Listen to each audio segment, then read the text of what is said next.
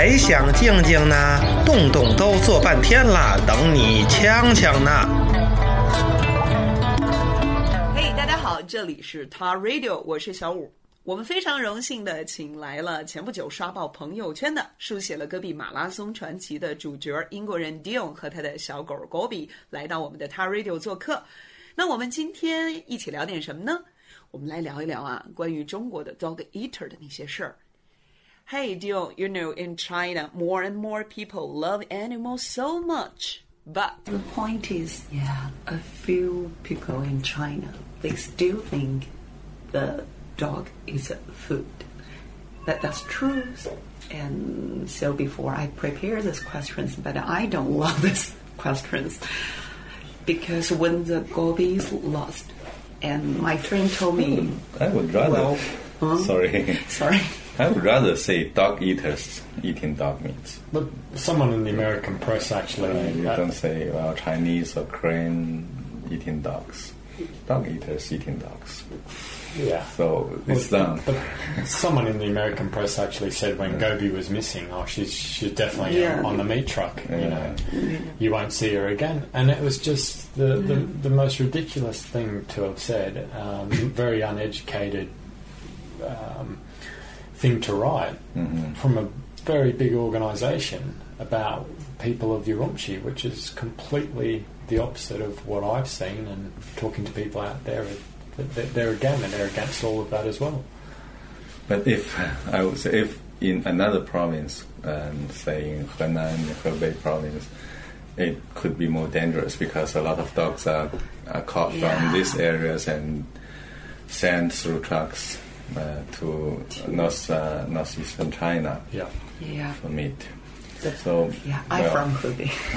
yeah, so I know I know everything. It could be dangerous, more dangerous here. I think it's also something from the people eating the dogs, though, that surely that's got to be a, a health and safety issue from themselves, not Of to course. actually understand where the dogs are coming from and to be eating them. I mean, it's that's that's something that I would be very concerned about if I was, you know, eating the dog meat.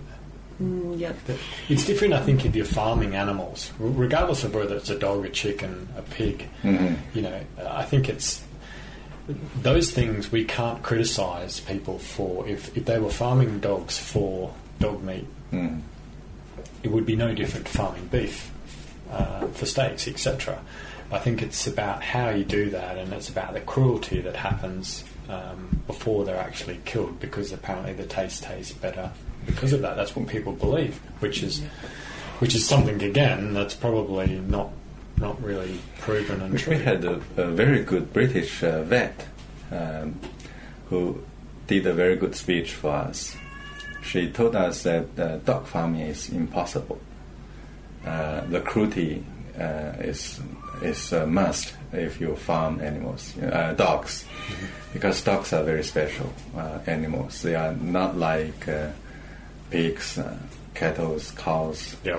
Uh, they have been uh, made by human beings uh, somewhat suitable for farming, but uh, dogs, uh, They're just not yeah, built for that. not Yeah. possible. That is yeah. special, in fact. Yeah.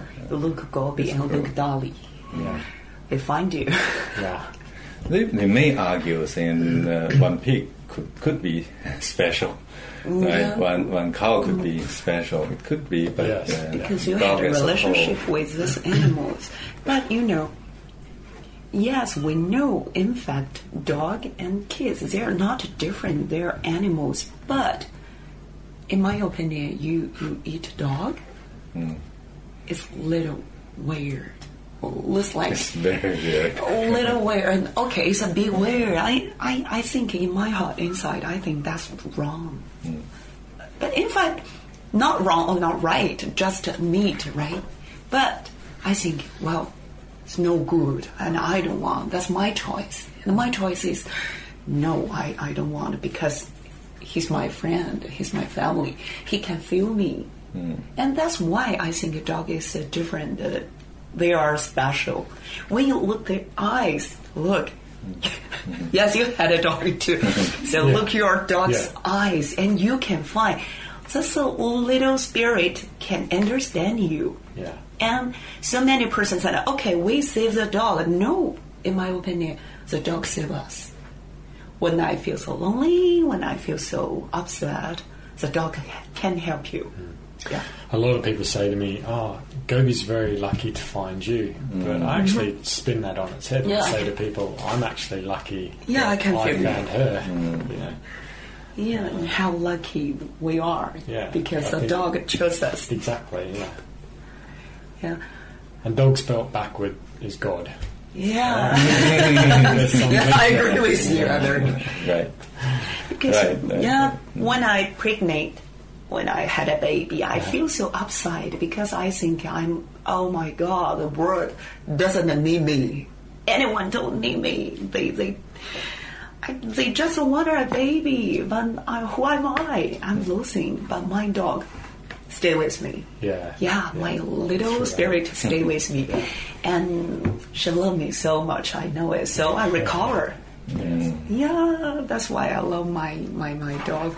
But I don't want to see my dog. She's my sister. My daddy told me that. You are number one, and Lucy, my dog's name is Lucy. Lucy's number two. You're both of my daughter. I said, yeah. Yeah. yes. so I think, well, that's why I don't want to dog me, and uh, why I, whatever, I don't want to. Chinese people still eat dog meat. So I love your story so much because your story can show us some truth, some truth, and you can choose the better way. Yeah, exactly. Yeah. yeah. And next time maybe we can meet the Gobi